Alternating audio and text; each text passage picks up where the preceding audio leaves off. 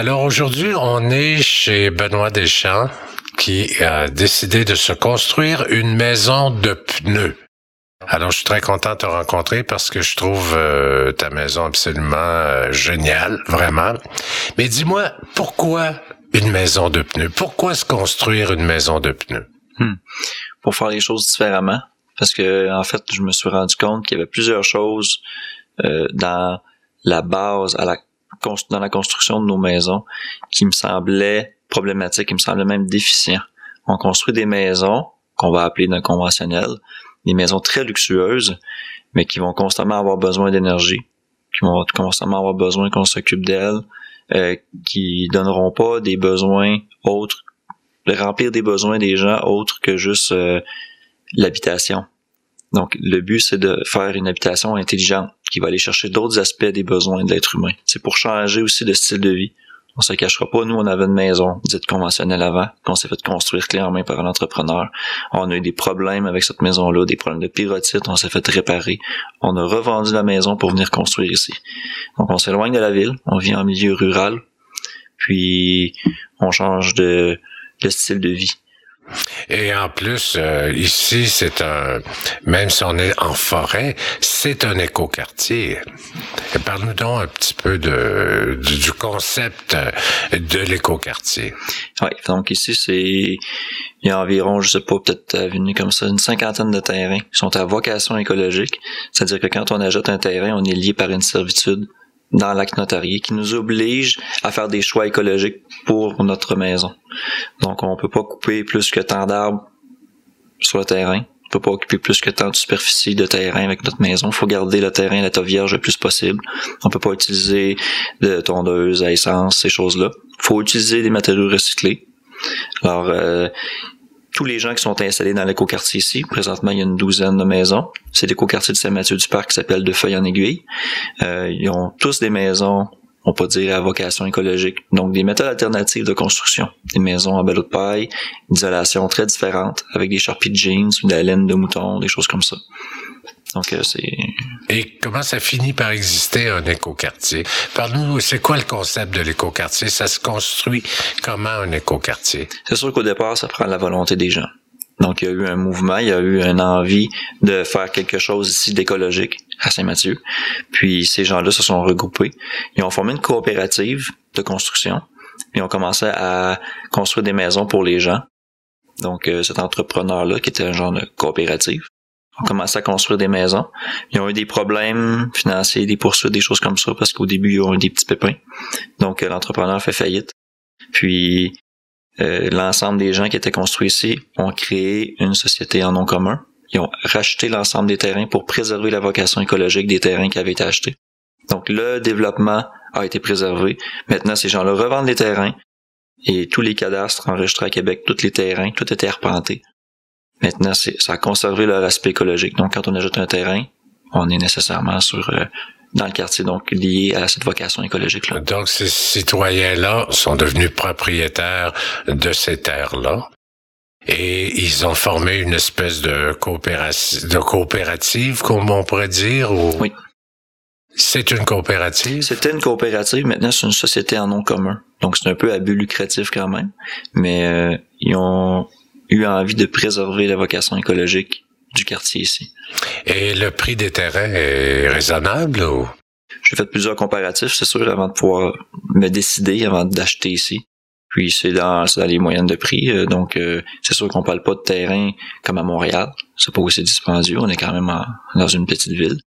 Mais euh, on parle d'environ 30 000 dollars pour un 100 000 pieds carrés. Donc, donc on s'entend bien, c'est pas c'est pas une coopérative là euh, communautaire euh, c'est pas basé sur le partage euh, des ressources ou de quoi que ce soit mais il y a quand même une forme d'entraide entre les, les les personnes qui ont acheté des terrains ici. C'est du bon voisinage. C'est qu'on a tous les mêmes convictions. On est tous orientés vers un but commun c'est-à-dire l'écologie préserver notre milieu naturel notre milieu de vie. Donc avoir un endroit qui est pas pollué qu'on peut profiter de la nature. euh, profiter de la vie sauvage aussi, donc euh, les animaux, euh, préserver leur habitat. Puis c'est ça qui nous rassemble dans le fond aussi. C'est ça qui fait qu'on a envie d'être ensemble. C'est pas une communauté, on partage pas des choses nécessairement en commun, mais on a tous le même but. On est tous installés au même endroit, puis c'est du bon voisinage. C'est-à-dire que moi, je m'entends bien avec mon voisin. Si j'ai un service à lui demander, je m'en vais cogner à sa porte, il vient m'aider, de bon gré. Quand lui a besoin d'aide, moi, je vais l'aider. C'est des choses, des fois, qu'on retrouve pas dans les villes, parce qu'on se retrouve avec tellement de voisins, tellement de gens différents, ça change la dynamique un peu. C'est intéressant quand même. Donc c'est très piste neuve quand même. je dirais pas jusque là, mais on est, euh, c'est une belle harmonie. On est bien. C'est quoi l'avantage d'une maison neuve finalement sais? Toi, je sais que euh, c'est un concept euh, qui, américain qui s'appelle Earthship, qui sont des maisons intelligentes, des maisons écologiques que que tu as réadapté toi pour le climat euh, du Québec qui est beaucoup plus froid qu'au Nouveau-Mexique ou en Californie. Alors, parle-nous donc grosso modo, c'est quoi ce concept-là? Ben, les maisons Earthship, du principe Earthship de Michael Reynolds, qui est l'architecte au Nouveau-Mexique. Et, ça, implique différentes choses très précises, donc six concepts. Je suis pas l'expert dans ce domaine-là. Donc, si je vous l'ai dit, ça se peut que je me trompe un peu, mais c'est euh, recycler les matières, donc euh, utiliser des matériaux recyclés. C'est de donner l'alimentation même la maison réutilisation des eaux, les eaux grises, donc filtration des eaux grises, ces choses-là. Euh, c'est l'utilisation du solaire passif aussi pour chauffer, donc le plus passivement possible, stabiliser, avoir une maison qui va être fonctionnelle le plus passivement possible. C'est le but un peu qui est, qui est cherché. Donc produire l'alimentation aussi à même la maison pour remplir les besoins de base des gens avec un seul habitat. Donc tu crées de l'énergie euh, à panneaux solaires? D'énergie renouvelable. Donc oui, panneaux solaires, éoliennes. Il y a d'autres façons de produire des énergies. la plupart sont basées sur le soleil, mais ici au Québec, on a moins d'apports lumineux de soleil direct, d'énergie solaire directe, qu'il y en a euh, dans d'autres pays au sud, aux États-Unis, où ça, ces maisons-là ont été développées. Donc ici, il a fallu faire des adaptations pour venir compenser ces manques-là. Et quel genre d'adaptation as-tu fait, toi? Comme par exemple, quand on bâtit un chip, on fait une coquille d'isolation à l'extérieur. On vient faire un tertre de terre qui est à l'extérieur de la maison des murs. Puis ce tertre de terre-là est appuyé contre le mur de pneus du côté nord de la maison. Ce tertre de terre-là, qu'est-ce qu'il fait? C'est qu'il vient apporter une stabilité thermique à la maison. Ça, c'est se basant sur des principes que la Terre, à partir d'une certaine profondeur, a une température stable. Mais par exemple, ces maisons-là, les chips, ils viennent créer une ambiance intérieure d'une température stable. Donc, elle est plus soumise à la température extérieure, donc elle vient plus chaude. Sauf que, bon, j'entrerai pas dans les détails techniques, mais plus la masse est grande, plus elle est dure à réchauffer également. Plus tu as de soleil pour la chauffer gratuitement, plus tu peux stabiliser ta température facilement. Ici, on a moins de soleil, donc on n'a pas autant de facilité avec le soleil de réchauffer cette masse-là. Donc, on a développé d'autres trucs pour venir stocker la chaleur quand elle est disponibilité. Comme ça, on peut faire fi un peu du soleil qu'on a moins l'hiver. Mais là, tu as des grandes fenêtres tout le long. Là, on est là parce qu'il faut ce qu'il faut dire, c'est que là, tu es en pleine construction de ta maison. Oui. Elle n'est pas encore terminée. C'est une maison familiale, tu as une femme, tu as deux, deux petites filles. Euh, donc, c'est une maison que tu vas habiter l'année prochaine, probablement quand tu l'auras terminée. Mais là, on est quand même euh, face à un grand corridor avec de grandes fenêtres tout le long. Alors, euh, parle-nous de, de ce concept-là. Euh, qu'est-ce que énergétiquement euh, ça apporte à la maison? C'est des principes qui sont déjà connus depuis plusieurs années. Nous, on fait juste les réutiliser dans notre contexte. Mais c'est de venir créer une zone tampon. Donc, ce qu'on voit, c'est de côté, on a une grande fenestration qui va laisser passer la lumière et chauffer la, maison quand il va faire soleil, même s'il fait très froid dehors. Puis on vient isoler avec une autre division avant d'arriver dans les pièces de vie. Donc, les fluctuations de température pourraient se produire ici dans la serre l'espace de l'autre côté de vie sera plus stable au niveau thermique parce qu'elle va être adossée à la terre, au mur de terre. Elle va être isolée de l'extérieur par une zone d'air qui va être quand même assez grande. Donc c'est simplement ça le but, le, type de maison qui est particulier à ça, c'est que souvent on va retrouver des serres qui sont extérieures à la maison. Nous, on vient la jumeler à la maison. C'est un peu ça qui rend le, le principe intéressant également. Mais côté énergétique, c'est que on vient créer une isolation, mais on se coupe pas de rayons de soleil. Tout est vitré. Mais là, on sent, il fait moins 10 dehors et puis on est très bien ici. Puis là, le, le soleil vient de sortir. Là, on sent la chaleur du soleil. C'est, très agréable. Maintenant, ce que tu appelles une serre, dans cette serre-ci, tu, tu, tu m'expliquais que tout le long des fenêtres, tu vas avoir des plantes et au bout de, de la serre, tu vas avoir un bassin avec des poissons euh, dedans. C'est quoi ce, c'est comme une culture de intérieure? Alors, tu vas manger les poissons, tu vas manger les, les, les fruits euh, ou les légumes qui, euh, qui vont pousser dans les plantes? C'est le mélange de deux sciences, la pisciculture puis euh, l'hydroponie, en fait. C'est qu'on vient croiser l'élevage des poissons avec la culture des plantes. Quand on prend chaque système séparément, on a besoin de faire des apports et des ajouts. par exemple, dans l'hydroponie, on vient ajouter des nutriments aux plantes, on recircule l'eau constamment, mais les plantes sont jamais capables de tout extraire. Donc, euh, à partir d'un certain moment, l'eau devient chargée de trop, est trop chargée, elle devient toxique. Alors, il faut jeter l'eau, en réintroduire et réintroduire des éléments nutritifs. Avec l'apiculture, la, la, pisciculture, le fond, les poissons, on vient faire la même chose. On nourrit les poissons, les poissons produisent des fientes, ça, ça pollue leur eau, ça les prive d'oxygène, il faut filtrer l'eau, renouveler l'eau, quand on vient croiser les plantes et les poissons, le processus se met en équilibre. Les plantes vont filtrer l'eau des poissons, vont extraire les nutriments produits par les fientes de poissons et qui sont décomposés par des cultures de bactéries. Puis, cette eau-là va retourner aux poissons filtrés donc les poissons vivent, les plantes vivent, et les deux sont en symbiose. J'ai bien hâte de venir filmer ça. On va venir filmer ça, voir comment ça fonctionne. Parce que cet été, euh, tu vas te faire un jardin bio à l'extérieur. Oui. Donc, tu vas pouvoir alimenter aussi euh, ta famille avec euh, ce que tu vas faire mm-hmm. pousser. Et euh, à l'intérieur, tu vas aussi pouvoir alimenter en partie ta famille avec les légumes qui vont pousser à l'intérieur. Et vous allez pouvoir manger les poissons aussi. Oui, c'est ça. On va avoir des bassins assez gros pour avoir environ une soixantaine de poissons par année. Donc, euh, un poisson par semaine environ. C'est des, des poissons qui vont grandir jusqu'à environ 12 pouces. Donc, c'est euh, ça prend un an environ pour que le poisson grandisse à 12 pouces. Ouais, c'est formidable. Et puis les petites filles, euh, ils vont avoir du plaisir à les voir grandir, ces poissons-là aussi. C'est en, même temps, c'est très éducatif pour les enfants. Donc, euh, le concept du Earthship, euh, tel que toi tu l'appliques, ça te permet non seulement une autonomie énergétique, alimentaire. et alimentaire en plus. C'est peut-être pas une autonomie, mais on vient combler un grand manque.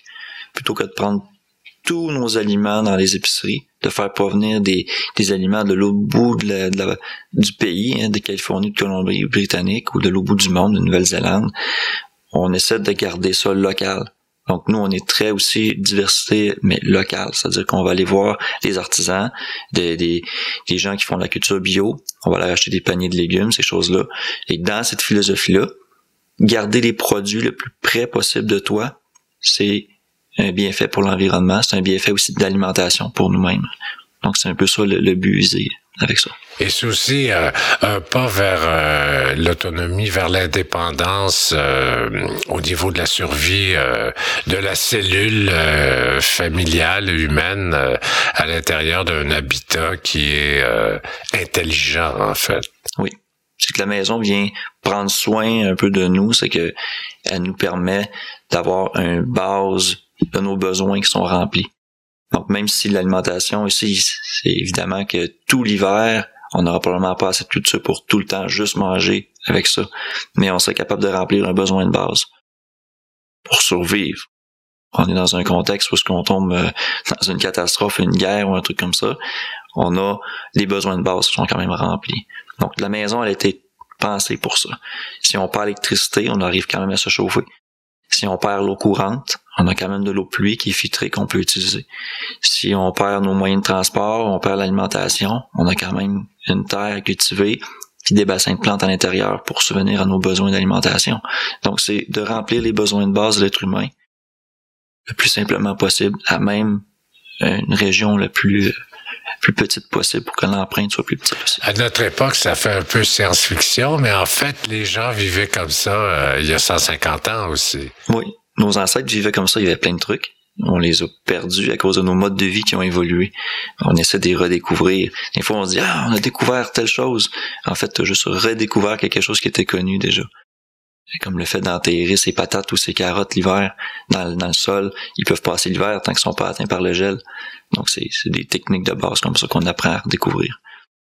Pourquoi des pneus? C'est quoi l'avantage d'avoir euh, une maison dont les fondations sont faites en pneus? La question revient souvent sur les pneus. La maison s'appelle maison de pneus, évidemment, parce que c'est sa caractéristique qui la rend si particulière, c'est qu'elle est faite avec des pneus. Sinon, on pourrait appeler n'importe quelle maison maison de béton ou maison de bois. Ils sont faites avec du bois et du béton. Ici, il y a tout ça. Mais ce qui la rend encore plus particulière, c'est l'utilisation des pneus. Et pourquoi? Il y a différents avantages? C'est que le pneu, il, est très abondant. Bien évidemment, ici, on utilise dans notre mode de vie beaucoup de, voitures, donc on a beaucoup de pneus. Euh, ici au Québec, les pneus sont bien gérés par Recycle Québec, mais dans plein de pays, surtout aux États-Unis, les pneus, c'est un déchet qu'on retrouve dans des montagnes et des montagnes dans des dépotoirs de pneus. Ici, depuis les feux de Saint-Amable en l'an 2000, on a pris en charge la récupération des pneus. Maintenant, l'utiliser dans une construction, en tant que matériau de construction. Ça demande des, des ajustements, il faut comprendre pourquoi. Donc, euh, le pneu est rempli de sable, sable compacté à presque 95%, mais à la main. Donc, c'est beaucoup d'efforts hommes, mais c'est une matière qui est très stable. Le pneu, il est inerte, il travaillera jamais, il se décomposera jamais. Il est thermiquement stable aussi, c'est-à-dire qu'il va pas se contracter ni s'expanser. Donc, ça fait une, stabilité au niveau de la fondation, contrairement à du béton qui pourrait fissurer. Euh, donc, euh, c'est fait aussi dans un esprit de recyclage. Bien sûr. Il y a des avantages euh, aux pneus, mais il y a aussi euh, cet esprit de, de recycler les nombreuses matières et les nombreux objets qui sont industrialisés à grande échelle sur la planète et de s'en servir à bon escient. Maintenant, si on parle de pneus, j'ai lu, il y a des gens qui se demandent, bon, ben des pneus, c'est polluant. Euh, qu'est-ce que tu répondrais par rapport à ça? Ça c'est fait avec euh, des matériaux chimiques, il y aurait des gaz qui pourraient s'échapper de ça. Euh, qu'est-ce que tu as à dire par rapport à ça, Benoît? Ça fait 40 ans que les chips existent aux États-Unis. Ils ont beaucoup plus de soleil, beaucoup plus de chaleur que nous. Nous ici, on a plus d'eau, mais eux, ils n'ont jamais eu de problème de santé. Il y a eu des analyses d'air qui ont été faites, il y a eu des études universitaires qui ont été faites sur ces pneus-là sur l'impact sur la santé que pourrait avoir cette utilisation-là des pneus dans une maison. Puis, il n'y a pas de preuve que ça a été, que ça, a démontré hors de tout de temps, le fond, que c'est problématique pour la santé. Hein, c'est sûr qu'on s'entend des pneus, on va dire c'est c'est un rebut, mais tu sais, c'est ça la caractéristique, c'est de réutiliser les pneus. Il faut comprendre aussi comment la matière réagit pour savoir si c'est polluant ou non. Le pneu va se dégrader puis il va émettre des polluants s'il est en contact avec l'air, le soleil, puis l'eau s'il est oxydé. Donc, on vient le fermer dans de la terre, donc il est isolé du feu. Si les gens se posent souvent la question, s'il y a un feu, eh, ça va brûler, ça va boucaner, mais c'est rempli de sable, puis ensuite c'est compacté, c'est tout fermé, il n'y a pas de jeu d'air. Si c'est un feu qui prend ici, la structure de bois passe au feu, mais les murs de pneus vont rester intacts. C'est déjà arrivé dans d'autres maisons. Mais tu as aussi donc euh, le, seul matériau recyclé que tu utilises, c'est les pneus. Tout le reste, c'est des matériaux neufs. Il y a quand même une grosse part de matériaux neufs. Euh, on a réutilisé beaucoup d'isolants qu'on a récupéré des chantiers de maisons en, démolition. Donc, dans notre région, c'est la pyrotide. Donc, on démolit les sous-sols de maisons, puis on envoie tout aux ordures. Alors, nous, on passe ça dans les chantiers on allait dans les dans les conteneurs pour ramasser des grands panneaux d'isolation, ce qui a servi à beaucoup d'éléments d'isolation du pourtour pour l'extérieur. Euh, donc ça, c'est aussi des quantités de, matériaux qui sont évités d'envoyer aux déchets. Est-ce qu'il y a aussi un avantage financier à ce type de construction euh, de maison? Le prix global de la maison va s'approcher d'une maison conventionnelle pour la même superficie. C'est au niveau de la durabilité des matériaux. Puis c'est sûr que plus on utilise de matériaux recyclés, moins ça coûte cher, mais plus on coupe dans la qualité aussi des matériaux. Donc, ça se peut qu'on se retrouve avec des rénovations à faire plus tôt. Mais, toi ici, tu as choisi des, des matériaux de grande qualité. Quand même, oui. Parce qu'on veut, on veut avoir quelque chose qui va durer, qui va nous donner un bon confort, puis on va être efficace aussi au niveau de l'énergie. Donc on a mis les efforts en isolation pour qu'à long terme, ça paraisse sur les économies d'énergie. Donc, si on sauve l'énergie, on améliore notre confort, notre économie à nous en tant que famille, mais aussi on diminue l'empreinte de toutes sortes de choses. Quand on pense plus loin sur nos habitudes de vie immédiates, quand on se questionne là-dessus, on voit que notre empreinte est beaucoup plus large que notre petit milieu. On voit que si on consomme plus d'énergie, on va aller construire des barrages, on va inonder des terres. Il y a des impacts, il faut les comprendre. C'est des choix nous qu'on fait. C'est que ça nous coûte, euh, je sais comme ça, 10 000 dollars de plus d'isolation et, de penser la maison, de faire les designs pour sauver l'énergie, pour faire notre part dans le fond.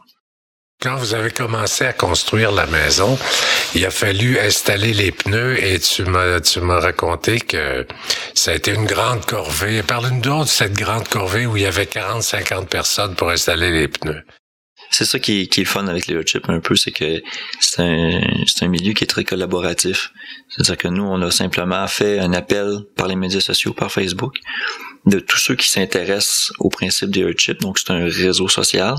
Puis, il y a, on était combien, 55, 60 personnes pour une fin de semaine qui sont venues nous aider à compacter des pneus, les mettre en place, donc euh, déplacer la matière, le sable, les remplir, les mettre à niveau, tout travailler ça. Donc c'est des gens aussi qui sont intéressés à apprendre comment faire, pourquoi on le fait, puis ils aiment ça venir voir que ça se fait, qu'il y a quelque chose qui se fait, que c'est possible de le faire au Québec. Donc ils voulaient, voulaient faire, voulaient faire leur part, voulaient prendre euh, part au projet. Donc euh, nous, c'est sûr qu'on avait besoin d'aide. Si on avait construit ça sans la coopération de ces gens-là qui sont venus gracieusement, euh, on serait encore serait pas aussi avancé dans notre construction, c'est ça. Parce que le reste de la construction, c'est surtout toi qui, qui l'a fait. On a eu de l'aide par-ci par-là de gens qui étaient aussi intéressés au principe des chips. Mais oui, presque 100% de mon temps là, depuis environ cinq mois.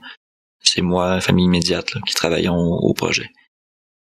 Et je pense que le résultat, ça va donner une, maison vraiment magnifique, très belle et aussi très agréable à vivre avec beaucoup de lumière, beaucoup de confort. Euh, euh, c'est pas euh, c'est pas un chac là, que tu construis, c'est vraiment une, belle grande maison aussi. Là. Oui, c'est ça. On, met les efforts pour qu'on soit confortable, que ça soit beau. Puis c'est ça. On veut on veut montrer aux gens aussi que c'est possible de faire quelque chose qui va aller chercher des niveaux de confort qui va aller chercher une majorité des gens. Auxquels les gens sont habitués aussi. On est habitué à un certain confort moderne, contemporain. Les gens, les gens qui viennent t'aider à construire parfois et tout ça, ou qui viennent visiter, quelles sont leurs réactions à la maison? Tout le monde est très étonné de la grandeur quand on rentre. Tout le monde a le même réflexe de dire, oh, c'est grand. Euh, oui, c'est grand. On va travailler à faire des divisions, ça va rapetisser, mais euh, l'empreinte au sol d'une maison comme celle-là est pas sur deux étages, donc c'est sur un seul plancher. Donc c'est sûr que ça donne l'aspect que c'est grand. Mais tout le monde a les mêmes réflexions. C'est regardez il fait soleil, on a le soleil dans les yeux, mais c'est très lumineux, c'est chaud. On est bien, le plancher est chaud, euh, c'est très agréable. Donc c'est la réaction que les gens ont. Puis quand ils viennent ici voir la maison, ils sont soit curieux, oh, il se passe quelque chose, on va aller voir, je vais aller voir ça, cette maison-là, comment c'est fait. Il y en a d'autres qui viennent poser des questions. Soit comment t'as fait ça, soit comment t'as fait ça, ils posent des questions plus pointues. D'autres, ils veulent juste venir voir la maison, la ressentir, puis parce qu'il n'y a aucun entrepreneur euh, au Québec qui construise euh, des maisons semblables. Donc, ça devient un projet, euh, comment je te dirais, alternatif de, de construction de maisons. Soyons réalistes, là, c'est comme un mouvement, en fait, qui, qui peut aller dans ce sens-là. C'est un mouvement. Toi, t'es précurseur de ce, de ce mouvement-là aussi. Oui. Ici au Québec, oui. Euh, mais ces maisons-là, il y en a plusieurs qui sont développées déjà en Ontario, ailleurs au Canada, en Europe, euh, aux États-Unis, il y en a plein. Mais nous, on est un des premiers. Il y en a eu un autre avant nous qui s'appelait le Cargo. C'est un genre de maison Earthship aussi. Dans le fond, dans ce temps-là, les connaissances sont un peu moins avancées. Nous, on a profité un peu, de, du fait qu'il y a d'autres personnes qui sont passées avant nous pour s'inspirer et faire quelque chose qui correspondait à nos besoins. Là. Qu'en pensent tes voisins? Au début, les voisins étaient sceptiques. Euh, même notre famille était sceptique quand on en parlait à nos proches, à notre famille. Maison en pneus, puis euh, la façon dont la maison était faite, c'était hors norme. C'était très alternatif, comme vous dites. Mais au fur et à mesure que ça a avancé, que le projet a avancé, qu'ils ont vu la maison s'ériger, puis devenir belle, puis comprendre les principes, qu'est-ce qu'on a mis dedans comme effort, comme intelligence, les gens comprennent et sont emballés par le projet. Donc, il faut être habile de ses mains pour avoir un chip, euh, finalement, pour se construire un chip, parce qu'il y a personne qui va le construire pour toi. Toi, aurais-tu euh, le désir de devenir un, entrepreneur, un contracteur euh, pour construire des maisons semblables au Québec? Est-ce que ça serait dans tes rêves, dans tes plans, dans tes... C'est pas dans mes projets immédiats, parce que mon projet immédiat, c'est me construire, mais on verra. On verra qu'est-ce qu'est-ce que la suite des événements va apporter. S'il y a des gens qui sont intéressés à ce qu'on les aide dans leur design ou dans leur construction, on est disponible à les aider. Mais est-ce qu'il y a des gens qui ont manifesté le désir avec tous ces gens qui sont passés ici pour euh, euh, voir ou donner un coup de main? Est-ce qu'il y a des gens qui ont l'intention de s'en construire euh, une Earthship il y a beaucoup, il y a beaucoup de plans pour des, des petites serres. On peut pas dire inspiré des Earthships, c'est juste une petite serre. Les maisons, c'est encore quelque chose qui est très, très alternatif, c'est presque marginal pour l'instant, mais c'est le début de la vague. Mais oui, déjà, de tous ceux qui sont venus me voir, il y en a d'autres qui veulent se construire, donc je suis convaincu que dans les cinq prochaines années, il va y avoir au moins deux autres constructions. Aux États-Unis, en Europe, est-ce qu'il y en a beaucoup? Beaucoup, c'est sûr que c'est relatif si on regarde par rapport à toutes les autres maisons qui existent.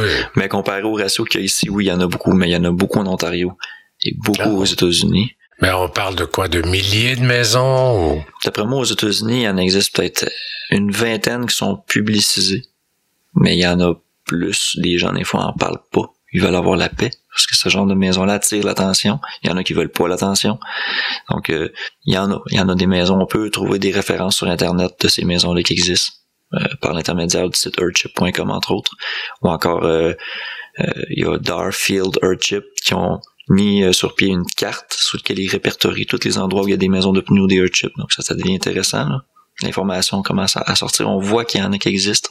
C'est qui on voit qu'on n'est pas les seuls.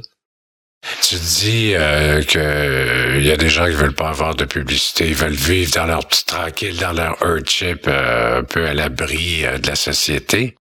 Est-ce qu'il y a un peu cette philosophie-là dans cet euh, éco-quartier-ci, là, où tu, construis ta maison? Je peux pas parler pour les autres. Euh, c'est sûr que nous, on est encore dans un processus de construction, et donc on n'a pas encore euh, établi des liens très serrés avec les autres habitants de Oui, mais vous vous êtes regroupés ici dans un, esprit particulier, avec une philosophie de vie particulière. Oui, on est tous attachés à l'environnement. Puis c'est sûr qu'à quelque part, quand ils nous voient construire cette maison-là, ça va les chercher dans leurs principes. Ils savent pourquoi on le fait, ils sont d'accord avec ça. Donc c'est pourquoi aussi on a eu plus de facilité à avoir nos permis pour construire ici, c'est que l'emplacement est à vocation pour ça. Donc la ville aussi était d'accord avec ça, donc ça l'a aidé au processus de permis, parce que souvent c'est ça qui va bloquer les gens ici au Québec, c'est les permis. Donc nous, on a passé au travers un peu de ces étapes-là, d'une certaine manière, pour aider les gens à se construire leur propre maison. On a écrit un guide, un PDF, un document numérique qui est en vente pour euh, ces 10 dollars sur notre site internet, qui décrit toute notre démarche, toute notre recherche, dont on a tout concis notre information, pourquoi on a fait ces choix-là, tout expliquer pourquoi on a fait nos choix, puis rendre disponible cette information-là à d'autres.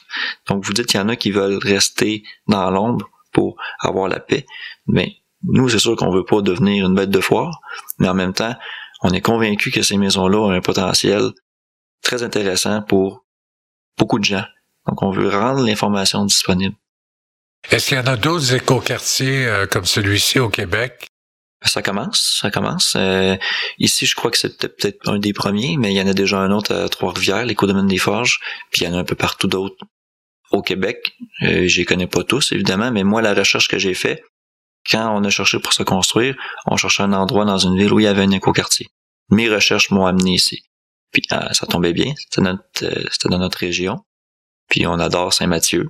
on a toutes sortes d'activités ici. On a le parc, on a des activités médiévales, c'est animé euh, à plein de moments dans l'année. C'est un endroit où il y a beaucoup de vigiliature, donc des lacs, c'est très joli. Euh, l'hiver, il y a plein de choses à faire, donc c'est une, belle place pour se retrouver en nature. Donc on a eu envie, nous, de venir habiter ici. Donc, est-ce qu'on peut dire qu'il y a une culture euh, autour de cette euh, culture particulière, autour de, de cette philosophie de vie? Une culture dans le sens. Bah, tu sais, comme en face, là, il y a, y a, une maison où il y a du yoga, il y a du massage. Tu parles qu'il y a des médiévales autour.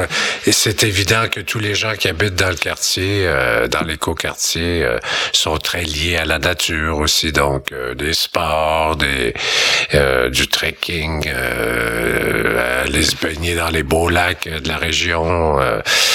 Donc, il y a une espèce de, c'est une culture un peu euh, comment je pourrais la qualifier, de retour à, la terre d'une certaine manière. Oui. Oui, je pense que c'est c'est quelque chose qui, qui nous anime tous, qui il va nous chercher même. Moi, j'ai habité en ville sept ans, notre famille. Puis on aime la ville pour certaines choses, mais avec le temps, on a tous envie de faire reprendre un contact avec la nature souvent on le fait pour un week-end, on le fait pour une semaine, on le fait parce qu'on s'en va en randonnée. Nous, on a décidé d'en faire un mode de vie. Donc, ça devient un quotidien. Donc oui, ça fait un peu partie de notre culture qu'on a envie de se donner, c'est que on a envie de reprendre contact avec l'environnement, avec la nature, de la respecter, d'arrêter d'imposer nos limites à la nature, de vivre en harmonie avec elle, comprendre comment elle fonctionne. On pourrait dire que c'est une façon de vie qui est un mode de vie qui est beaucoup plus responsable que ce qu'on vit dans la majorité euh, des cas euh, dans nos, dans nos sociétés euh, contemporaines. Chaque personne fait selon son bon vouloir, on pourrait dire. Il y a beaucoup de gens qui habitent en ville qui n'ont pas le choix, d'une certaine manière, à cause du travail, à cause de ces choses-là. Chaque personne est capable de faire un petit geste pour l'environnement quand même, même si on est en ville. Nous, c'est un choix de venir se déplacer en, communauté rurale, on pourrait dire. Mais chaque personne est, capable de faire des propres choix quand même responsables est-ce que de dire qu'on est plus responsable, c'est une question de perception pour chacun, mais je n'irai pas jusqu'à me targuer de dire qu'on est exceptionnel dans ce qu'on fait. On fait parce qu'on croit que c'est la bonne chose à faire. Puis si les autres perçoivent que c'est la bonne chose à faire, mais faites-le aussi. Si on encourage les autres à le faire, c'est, tant mieux, dans le fond. Ça va être mieux pour la nature, ça va être mieux pour notre futur, le futur de nos enfants, l'environnement.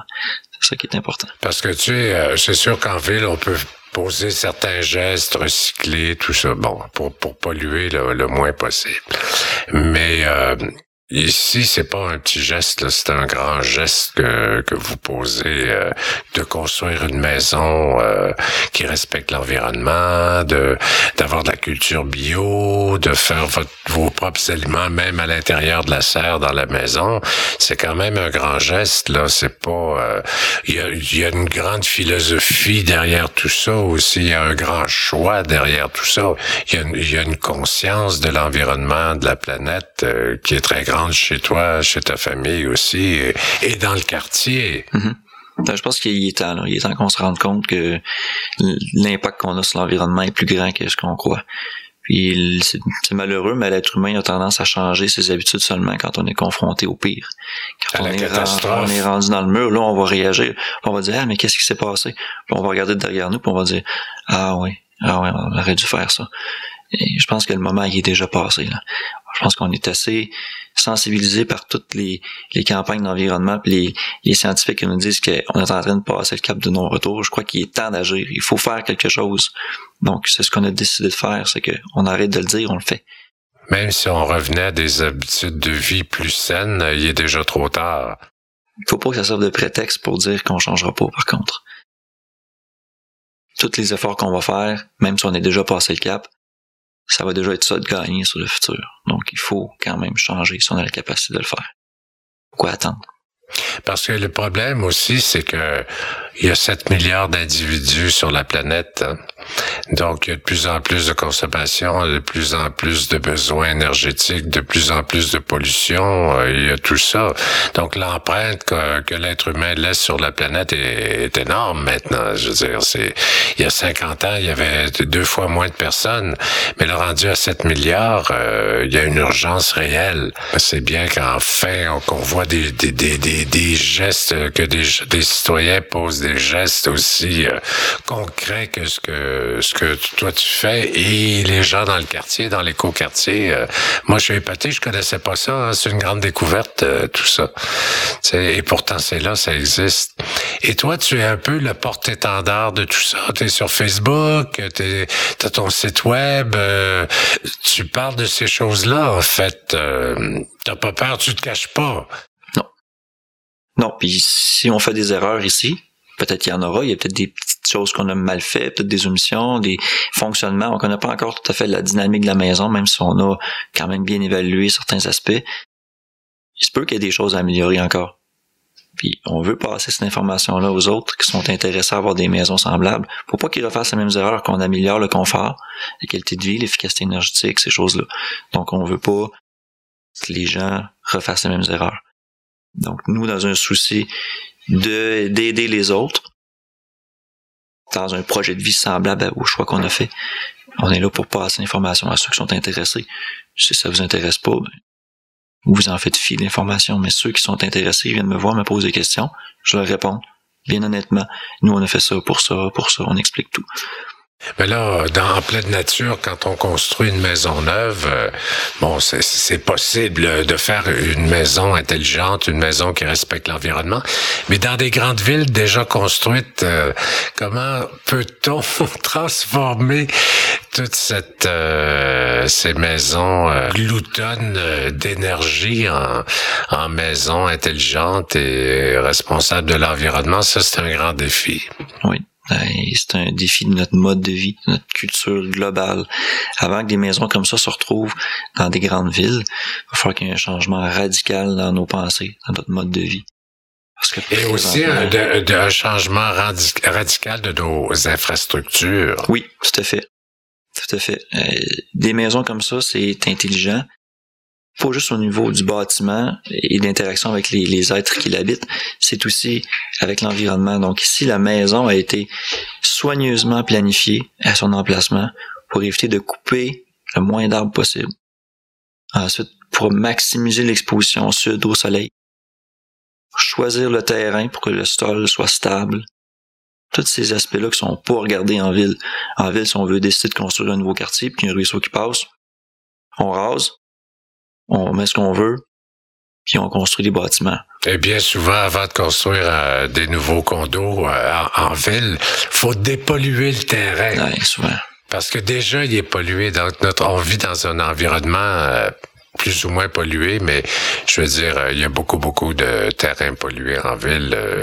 c'est pas santé du tout, du tout, du tout c'est intéressant aussi parce que si on parle de, de santé, euh, tu sais, euh, les gens euh, mangent n'importe quoi, respirent n'importe quoi, euh, se fient sur le médecin pour alléger leur mal leur souffrance ou leur maladie, mais au fond, il n'y a pas beaucoup de conscience sur la prise en charge de soi-même en tant que corps qui a besoin de certaines choses pour rester en santé. Tu sais, les gens font n'importe quoi sans aucune conscience et dans la paresse totale aussi. Tu sais, l'effort de faire quoi que ce soit, que ce soit d'exercice, euh, bien manger, euh, faire attention à ce qu'on consomme. Euh, les gens s'en fichent au fond. Tu sais, on vit dans une société très illusoire à mon à mon humble avis. Tu sais, les gens sont pas conscients de de ce qu'ils sont en tant qu'être humain. Alors déjà, faudrait comprendre ça avant de pouvoir changer euh, une système, un système, euh, changer euh, des infrastructures pour pour vivre dans un environnement qui soit non seulement plus écologique, mais plus santé aussi, parce que ces choses-là sont liées finalement. Oui, ah oui. Il faut être réaliste. Il faut se responsabiliser. Puis avant de pouvoir faire ça, il faut reconnaître qu'il y a un problème. Ensuite, il faut décider de changer soi-même. Et ensuite, il faut décider de passer à l'action dans notre vie pour changer notre entourage ensuite, une fois qu'on va avoir une assez grande masse critique, une fois qu'il y a une grande masse critique de gens qui vont penser de cette façon-là, là, on pourra dire qu'on pourra changer le système d'une certaine manière parce que c'est le peuple en fait qui va qui va décider de ces choses-là. Même si on dit souvent qu'on se fait mener par les gouvernements, faut pas oublier que c'est nous qui les élisons. Puis si on décide, si le, mouvement populaire décide de quelque chose, la force du groupe, il n'y a rien qui peut qui peut arrêter ça. Ouais, je pense que les gens commencent à réaliser qu'ils ont un pouvoir aussi, tu sais. Euh, je pense que les gens avaient perdu toute idée que, que, que le peuple pouvait avoir un pouvoir, alors que, que le peuple a, effectivement un pouvoir, mais comme tu dis, il faut que ce soit assis sur une conscience des choses, sur une conscience individuelle et collective euh, de, des sociétés dans, les, dans les, lesquelles on vit, de la société dans laquelle on vit effectivement. Dis-moi donc, est-ce que tu considères, euh, Benoît Deschamps, que tu es un être marginal? Peut-être dans certains aspects de ma personnalité ou dans mes choix que présentement je suis en train de faire, mais je suis convaincu que je suis plus un, visionnaire, quelqu'un qui voit plus dans le futur. Donc souvent on va voir les, gens qui regardent dans le futur euh, un peu fou, un peu marginal, pour en fait se rendre compte euh, dans 10-15 ans qu'il y avait raison. Donc euh, moi je me fie à, à un autre marginal qui est Michael Reynolds, celui qui a pensé Warship. J'ai regardé toute son histoire, j'ai compris sa vie, j'ai compris ses choix, puis c'est venu me chercher moi-même dans les convictions écologiques que j'avais déjà. Fait que ce que j'ai fait, c'est que je l'ai adapté à, nos besoins, à notre société, à notre climat, puis on en a fait euh, ce que vous voyez là. Donc c'est oui, je suis marginal de certaine manière, mais en fait, on va se retrouver peut-être tellement de marginaux qu'un jour ça va être la normalité. En fait, je l'espère. En tout cas, si t'es un marginal, tu construis quelque chose, tu sais, je veux dire, c'est pas juste des idées en l'air, juste de l'idéologie, mais t'es dans le concret. Tu construis le rêve, ta vision, tu l'appliques, tu sais, euh, on peut pas dire le contraire, là. Hmm. C'est le fun de rêver, c'est le fun de planifier, mais un jour, il faut passer à l'action, il faut faire quelque chose, sinon il n'y a jamais rien qui va changer. Donc, tu veux voir un changement dans ta vie, tu dois être le premier moteur de ce changement-là souvent c'est ce que les gens se rendent pas compte, c'est que on a tout le temps l'impression, comme vous disiez tantôt, que ça faut que ça toujours que ça vienne de l'extérieur. C'est le médecin qui va m'apporter la santé, c'est c'est si c'est ça qui va m'aider. C'est toujours la faute des autres. Puis les solutions, c'est toujours les autres qui doivent t'apporter les solutions. Mais moi, par rapport à, moi, à moi-même, j'en ai des responsabilités, il faut que je les prenne aussi, tu sais. Mais les gens voient pas ça comme ça, tu sais. Eux, ils veulent tous les bénéfices, mais sans payer le prix. Moi, c'est comme ça que je vois ça. Ça va faire un temps. Ça va faire un temps parce que ces choix-là, de pas payer le prix, de toujours avoir tout, ça a un prix. Ça a un prix. Et c'est récent cette euh, mentalité-là au fond. C'est depuis la société de le, d'abondance capitaliste. Tu sais. Avant ça, les gens étaient beaucoup plus proches de la réalité, de la terre, des des valeurs humaines que que depuis 50 ans là où on vit dans le superficiel, l'artificiel, n'importe quoi. Tu sais, puis on se perd, on est complètement perdu là-dedans. Tu sais. Puis et c'est curieux que des gens qui reviennent à des euh, ou qui sont dans des valeurs euh, essentielles soient considérés comme des marginaux, tu sais, alors que ça devrait être la norme déjà. On redécouvre les choses. Comme nos ancêtres faisaient. C'est que c'est un retour à la terre. On se rend compte que notre mode de vie a des conséquences. Maintenant, il y a de plus en plus d'individus qui s'ouvrent les yeux, façon de parler, qui, qui disent, mais voyons ce qu'on fait là, ça n'a pas d'allure, faut que je fasse quelque chose. Donc là, c'est à ce moment-là, on s'en rend compte. Ensuite, il faut admettre qu'on est responsable de ces changements-là qui se passent dans la nature, dans l'environnement, la pollution, les changements climatiques, ces choses-là. Il faut se rendre compte aussi que nous, on peut changer les choses. À partir de ce moment-là, on commence à penser, on change notre vision du monde. C'est là que ça devient intéressant. Parce qu'on peut dire, si je fais ça, ça va avoir tel impact, mais positif, plutôt qu'avoir un impact négatif tu, structures ta vie alentour de cette philosophie-là, ça va changer ta vie, ça va changer ton être intérieur, ça va changer ta perception, ça va amener des projets comme ça. Ça donne la motivation pour construire, pour changer, pour essayer des choses. Puis on n'a pas le choix avec 7 milliards d'individus sur la planète. On peut plus vivre comme avant. On est obligé d'adapter notre façon de vivre pour pouvoir euh, préserver justement notre environnement, puis éléguer un environnement encore sain à nos enfants. Autrement, euh, je veux dire, plus il y a de monde sur la planète, plus il y a de, plus on la siphonne la planète. Donc, il va falloir à un moment donné prendre conscience qu'il faut la respecter et changer notre façon de vivre pour pouvoir continuer à exister comme euh, race humaine, devrions-nous dire. Tu sais. Faut pas oublier que c'est la planète qui nous maintient en vie. À la base de tout, si, si on décide que c'est nous qui avons raison, qu'on va façonner la Terre à notre image, euh, d'une certaine manière, à notre volonté, on risque de se retrouver devant un gros problème. Parce qu'on va nous-mêmes hypothéquer notre avenir. On va nous-mêmes en tant que race avoir des problèmes à survivre. Alors qu'il faut, faut comprendre que la nature est là pour nous aider. Il faut marcher de concert avec elle. C'est, c'est comme ça. Alors, faut comprendre ça. Une fois que c'est compris, il faut apporter des changements dans notre vie. C'est aussi simple que ça, en fait. C'est pas très compliqué. Non, c'est pas compliqué du tout. Mais pourquoi tout le monde comprend pas ça, tu sais? on est là, on en parle exprès pour faire comprendre aux gens, ou les éveiller, pour qu'ils puissent comprendre qu'on est capable de faire quelque chose, qu'on est capable de changer, puis que c'est pas juste quelques individus un peu partout qui ont toujours des bâtons dans les roues. Ça se fait. Dis-moi, on a parlé de, de, plein de choses intéressantes. Est-ce qu'il y a quelque chose dont tu aurais aimé parler, euh, dont tu, je t'ai pas fait parler?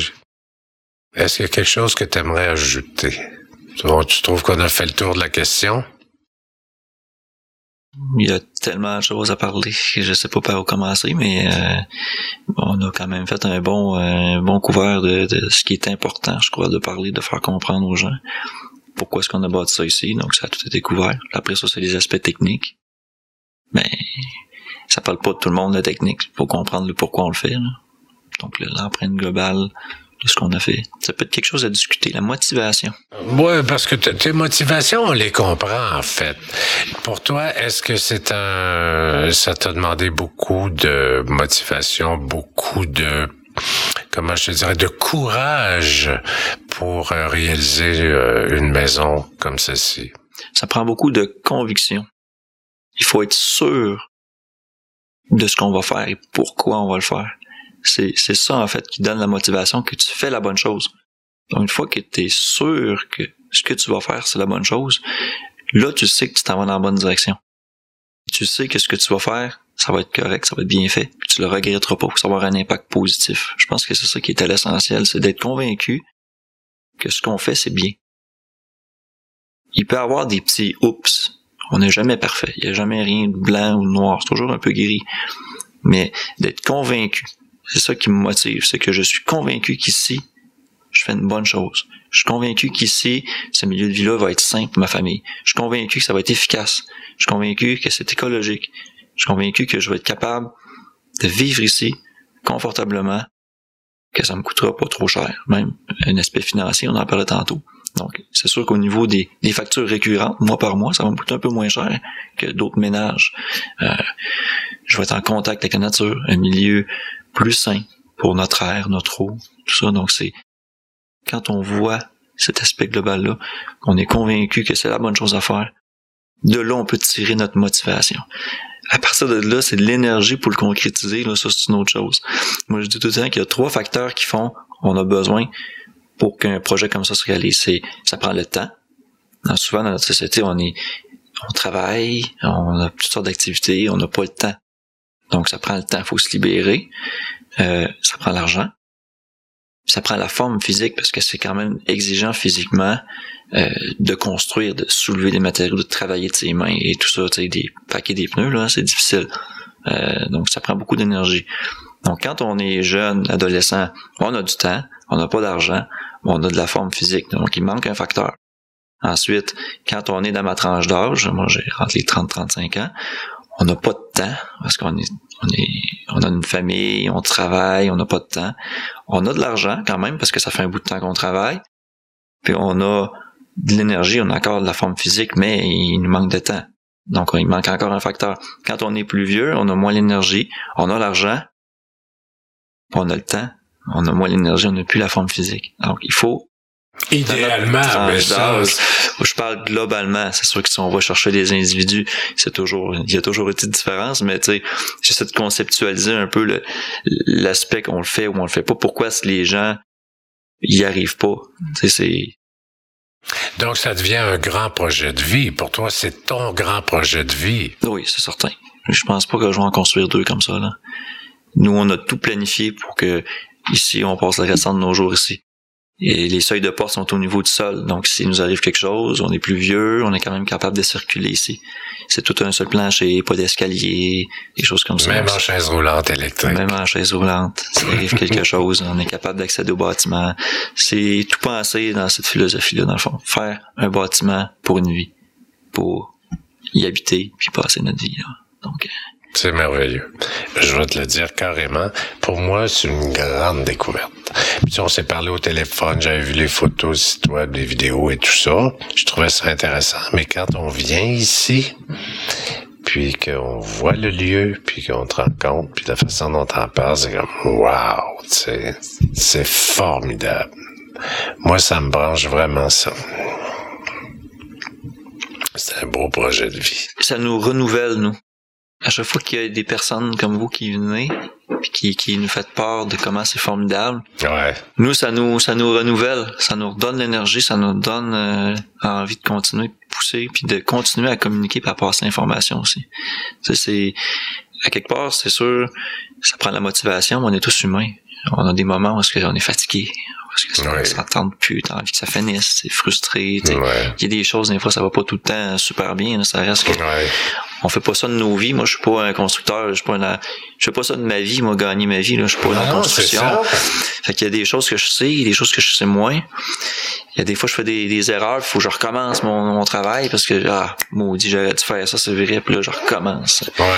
Fait que, ça fatigue, tu sais. Moi, je suis fatigué, là. Ça fait, ça fait six mois, là, que j'arrête pas. La famille, la nouvelle maison, je veux dire. Euh... Et nous, ça remonte à deux ans, là. Ouais. T'es plus loin que ça. T'as beau être jeune, là, euh, tu sais. Euh... Les choix de temps, l'argent, le temps, C'est ça. c'est ça, mais il y a aussi le, le stress. Oui, oui. Derrière, c'est quand même euh, du stress, hein. L'argent, c'est toujours un stress aussi. Hein? Ouais. Ben, on a des, on a des quand même bonnes nouvelles récemment au niveau de l'argent. C'est que, tu sais, on planifiait un budget, on avait un certain budget parce qu'on a vendu notre maison et tout ça. Fait qu'on a bâti avec l'argent qu'on avait. Mais on se disait, bon, ben, ça serait le fun de compléter le plus rapidement possible pour éviter de payer à deux, deux endroits et tout ça. Puis on veut pas non plus déménager dans une maison à moitié finie. Puis bon. Ça coûte cher. Fait qu'on est allé chercher des sous. Ouais. Puis la caisse, la caisse populaire a été d'accord pour hypothéquer la maison. Mmh. Donc là, on a un montant qui a été libéré. Donc euh, moi j'ai des factures, je leur présente les factures, puis ils me mettent une hypothèque. Donc ça c'est une super bonne nouvelle parce que ça veut dire qu'on est assuré. Ça veut dire qu'on a obtenu une hypothèque, donc ça crée un précédent pour toutes les autres qui vont vouloir se construire une maison. On n'est plus limité à un moyen financier restreint à quelqu'un qui est obligé de tout fournir l'argent de sa poche. Maintenant, il y a un précédent ici qui dit, regardez, ils l'ont fait avec tant d'argent, avec un prêt de temps. Donc, vous êtes capable de le faire aussi. Regardez, ils ont prêté là, pourquoi vous me prêtez pas moi aussi? Et maintenant, il y a un précédent. C'est merveilleux. Puis maintenant, t'as pas besoin d'être un expert non plus. Le réseau de contact est tellement, tellement bien développé que si tu rentres dans le réseau, il y a plein de gens qui vont pouvoir t'aider. Soit donner de l'information ou même te donner un coup de main. Donc, euh, maintenant, moi, j'ai plein de choses que j'ai appris avec cette construction-là. Il y a des gens qui viennent me voir et qui me posent des questions. Je vais leur dire, regarde, moi, je l'ai fait comme ça.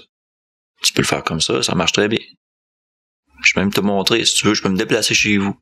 T'es venu m'aider deux fois cet été gratuitement, je vais me déplacer chez vous, je vais te montrer comment faire ton truc. Puis c'est là, hein, quand on parlait d'alternatif aussi un peu, là. C'est, de changer un peu le, mode de vie, de construction, de, notre façon de penser. Que tout doit être rémunéré tout le temps. Euh, chacun doit gagner sa vie dans son petit domaine. Et tout ça, c'est on vient, on vient faire un réseau social. C'est ça qui est intéressant. Ça.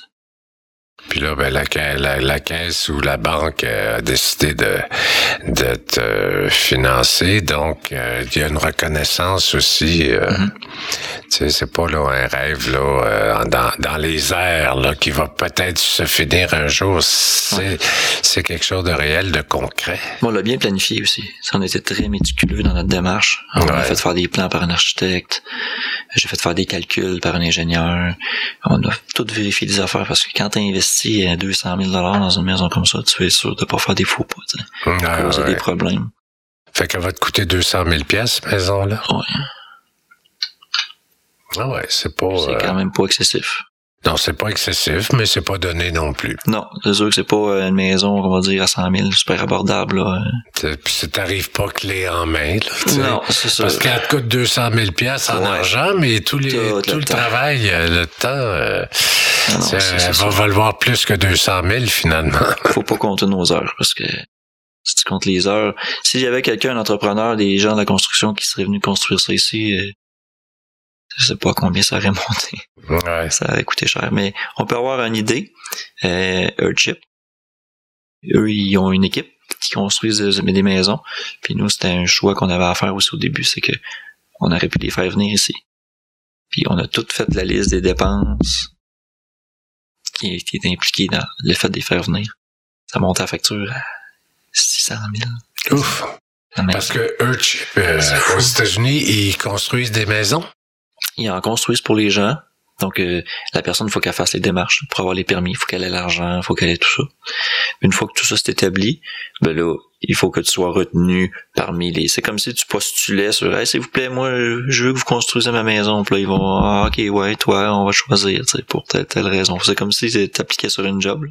Ouais. Puis là, tu sais savoir, tu t'es candidat, tu sais. T'es choisi. c'est ça. Fait que là, il y a quelques, il y a quelques personnes comme ça, là, puis à chaque année, il y a une maison Redchip qui se construit. Comme là, il y en a eu, je pense, deux les deux dernières années au Canada. Euh, En Alberta, puis euh, Manitoba. Il y en a eu deux. Des vrais Earthship, qu'on va dire. Moi, c'est une adaptation. Je suis autoconstructeur. Eux, ils peuvent avoir le, le label comme Earthship parce que ça a été fait par Michael Reynolds puis par l'équipe. Mais ça aussi, ça a des implications au niveau de l'environnement. C'est super, cette maison-là. Ça coûte très cher, évidemment. Mais ils font venir aussi des, des matériaux de Taos, Nouveau-Mexique, parce qu'ils font préfabriquer beaucoup de choses. Parce que quand ils se déplacent, ça coûte cher l'équipe. Il faut que tu les loges, faut que tu les payes le billet d'avion et tout ça.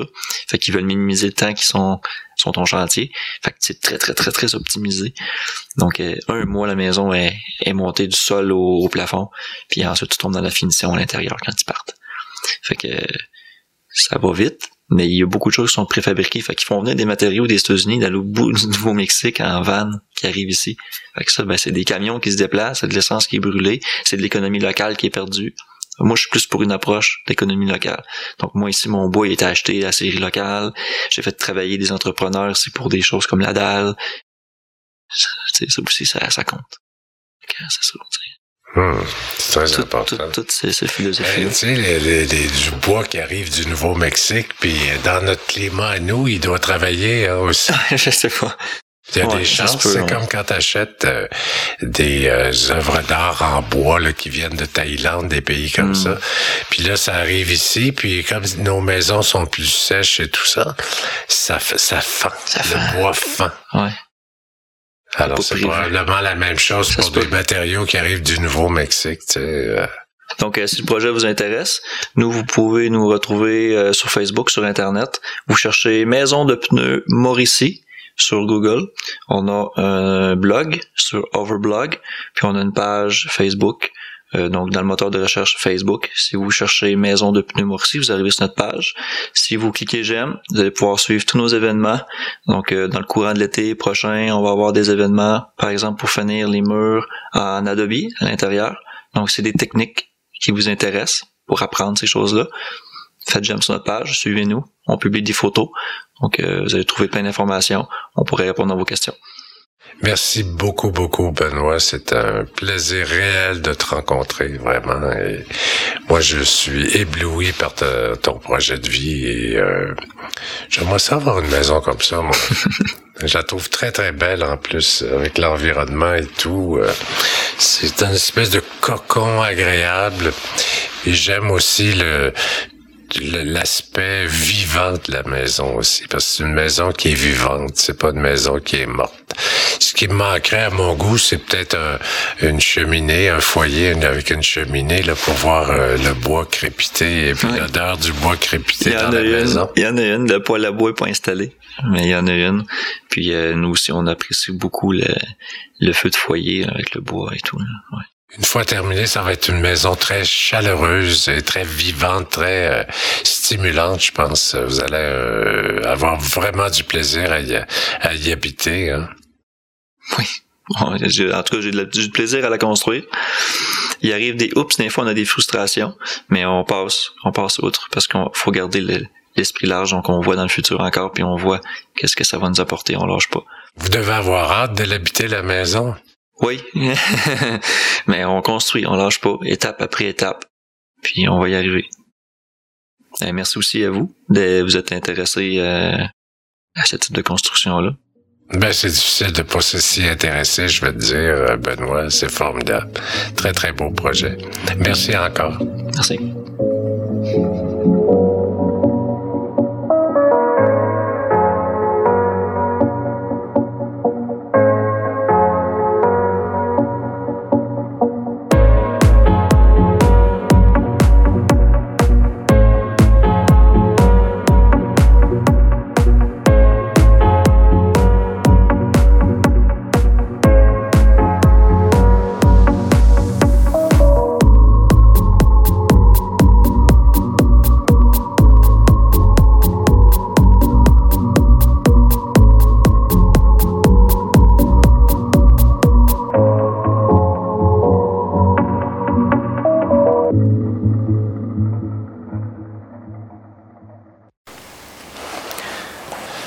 Être monsieur environnement, mais je fais encore.